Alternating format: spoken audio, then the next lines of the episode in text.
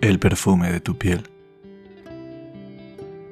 La rosa que tu pecho adornaba era de un color hecho canción, y su olor profundo y delirante me confundía con la esencia de tu piel.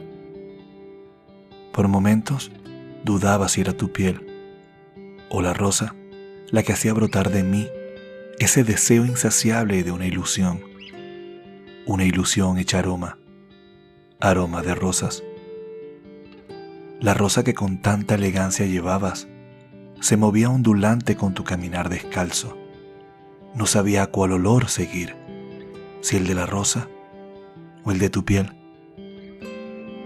Cuando en la distancia vivíamos, el perfume de tu piel seguía impregnado en mi cuerpo, tan impregnado como un tatuaje. Así el aroma a rosas está en tu piel.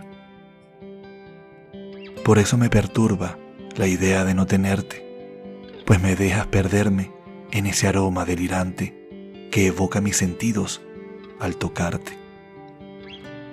Tu esencia está en todos lados, me persigue como el viento al mar para encontrarme sediento de tus besos y tu besar.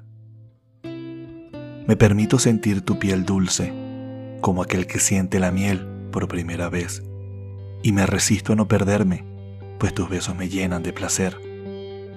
Y quizás me equivoque de nuevo en seguir tu aroma de rosas por doquier. Te busco por todas partes y no te encuentro, a pesar de que tu esencia está en mi ser. Es tan poderoso, tan hermoso lo que me hace sentir con tu piel. O quizás es la rosa en tu cuerpo que logra en mí este desespero. Seguí el aroma rosas para poder llegar a ti. Y fue entonces, una vez junto a ti, que sentí una deliciosa esencia. Era tu piel hecha perfume. Era tu piel hecha una rosa. El perfume de tu piel. De Jorge García.